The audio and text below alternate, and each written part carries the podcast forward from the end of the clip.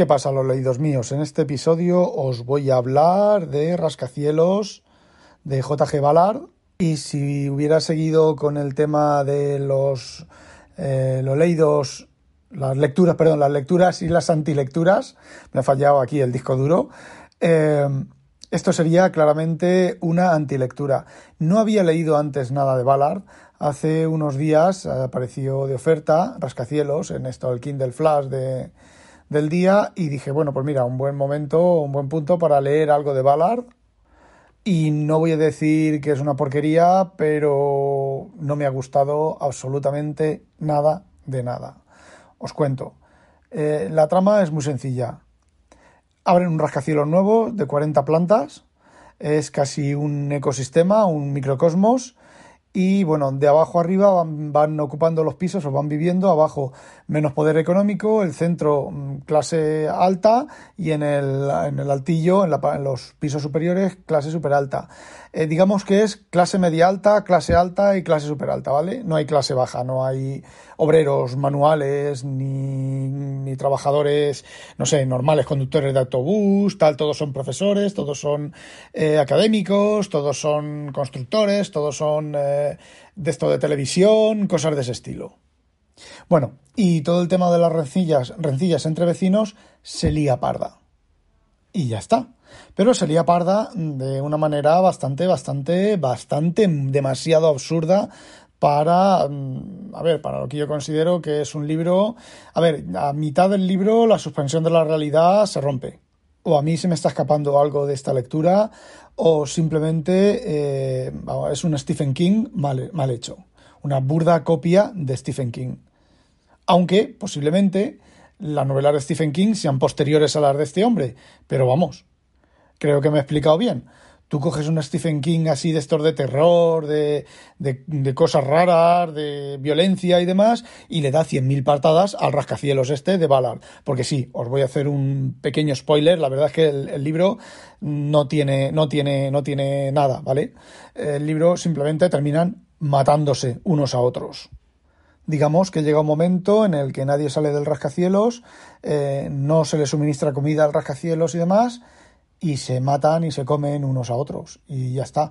Y el autor en eso sí que tiene un poco de coherencia, te lo presenta de una manera que tú lo estás leyendo y estás no estás diciendo esto es una burrada, esto no tiene sentido. A ver, desde el punto de vista de la lectura sí que tiene sentido, pero luego uno sale de la lectura y se pone a pensar, eh, ¿podría ocurrir esto? Pues no, no podría ocurrir eso, ni mucho menos. No es ciencia ficción, podría ser eh, terror, tampoco es terror de casquería o violencia de casquería, es...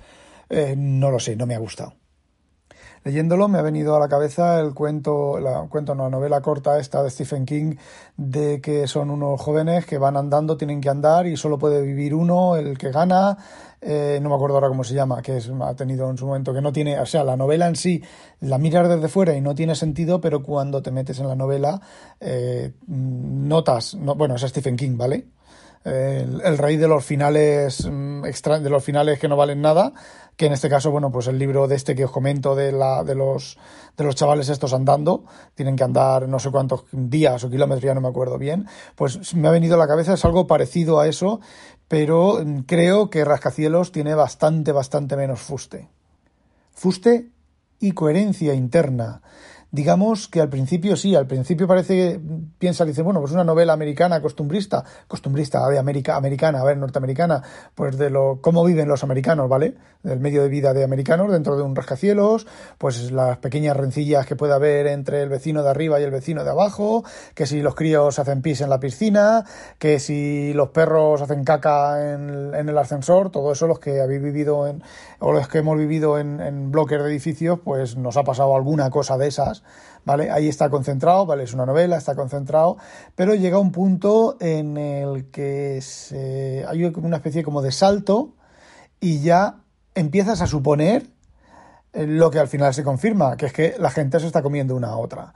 Mm, el, tiempo, el tiempo que ha pasado, vamos a ver, el tiempo que transcurre eh, la novela dentro de la novela tampoco es muy coherente porque no hay tanta comida ni tanta gente para que unos se coman a otros y bueno, pues no sé, no tiene coherencia, no tiene...